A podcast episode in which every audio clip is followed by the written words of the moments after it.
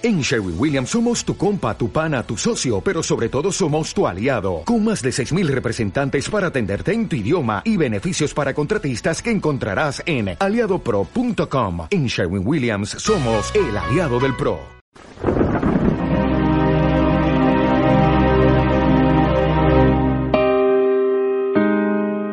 En aquel tiempo estaba Jesús hablando a la gente cuando su madre y sus hermanos se presentaron fuera tratando de hablar con él. Uno se lo avisó, oye, tu madre y tus hermanos están fuera y quieren hablar contigo. Pero él contestó al que le avisaba, ¿quién es mi madre y quiénes son mis hermanos? Y señalando con la mano a los discípulos dijo, estos son mi madre y mis hermanos. El que cumple la voluntad de mi Padre del cielo, ese es mi hermano y mi hermana y mi madre palabra del Señor. Hoy celebramos la memoria litúrgica de la presentación de la Santísima Virgen en el templo. No la presentación del niño Jesús en brazos de María, sino la presentación de María en brazos de Santa Ana. Es una fiesta, por lo tanto, de la Virgen, es siempre un motivo estupendo para fijarnos en ella, la Madre de Jesús la mujer, la nueva Eva, aquella con la cual empezó la redención, porque sin ella no hubiera sido posible el nacimiento de Jesús. aunque el tema de la presentación es distinto, pero el Evangelio que la Iglesia ha elegido para esta fiesta habla también de los hermanos de Jesús y, una palabra solamente sobre ello.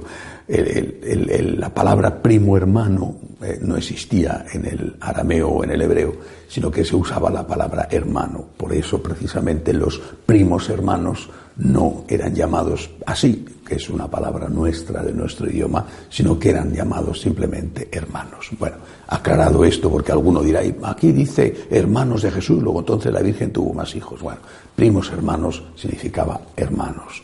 Eh, en la misma palabra eh, se empleaba para ambas cosas. Aparte de que no habría habido tampoco ningún problema en que Jesús hubiera tenido hermanos, porque hubiera podido ser debido a que San José, como piensan eh, los, los de rito griego, San José había estado casado antes, se había enviudado, se había casado después con la Virgen María y podría haber tenido hijos de su primera esposa. En cualquier caso, eh, Jesús no tuvo de su mamá ningún hermano, fue hijo único como demuestra el hecho de que cuando él va a morir en la cruz le deja su madre al cuidado de un extraño, al cuidado de San Juan, cosa que hubiera sido impensable, imposible además si le hubiera tenido hermanos porque se habría quedado con ellos o con ellas, los hijos o las hijas.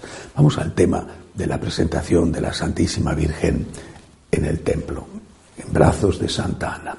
Ante todo para mí representa un acto de fe y un acto de humildad de fe en Dios.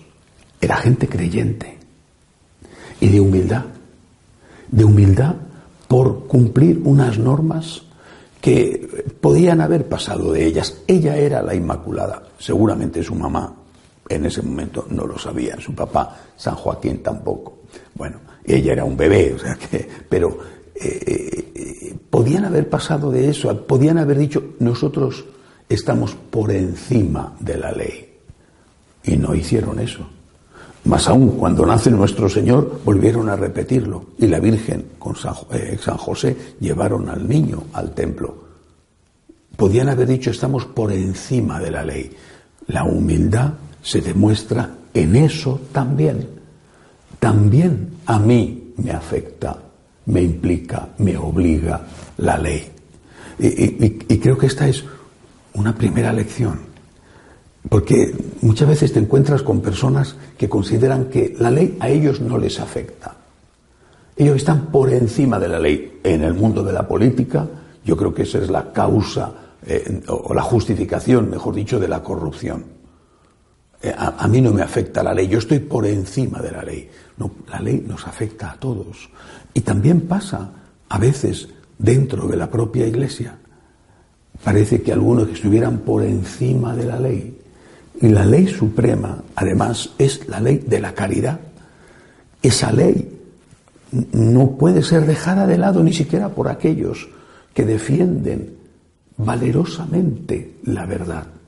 Si en la defensa de la verdad pierdes la caridad, pierdes el amor, si pierdes incluso el amor al enemigo, eh, estás colocándote tú por encima de la ley, tú estás colocándote incluso por encima de Dios, que dijo claramente no juzgues, sino seréis juzgados.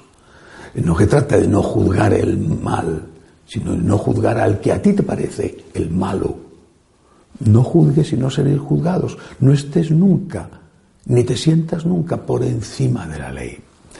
Por otro lado, San Joaquín, Santa Ana tenían fe. ¿Qué fe? ¿Qué fe tenían? Una fe judía, obviamente. Eran judíos, eh, no, y judíos devotos, judíos practicantes de su religión. Eh, aún no había llegado nuestro Señor, era el bebé María que tenían en sus brazos, la Inmaculada, pero aún faltaban 15 años para que se produjera la encarnación. Eran judíos que creían en Dios, que creían en el poder de Dios, en la misericordia de Dios, en la justicia de Dios. Creían en Dios.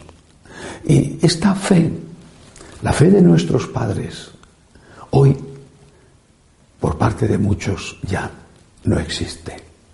Es incluso ridiculizada.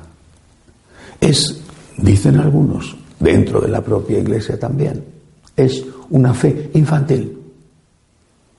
Hay que madurarla.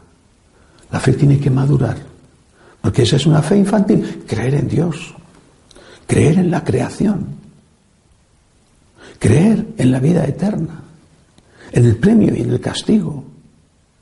Esa es una fe infantil, dicen. Es una fe infantil. Creer en los milagros es una fe infantil. Tu fe tiene que madurar. Es un tema tan importante que da para mucho. Solamente quiero decir que la maduración de la fe viene por la caridad y no por la pérdida de la fe. San Joaquín y Santa Ana tenían fe. Y tenían fe en el amor de Dios, en el poder de Dios, en la justicia de Dios, en la existencia de Dios. Esta es la fe que transmitieron a su hija.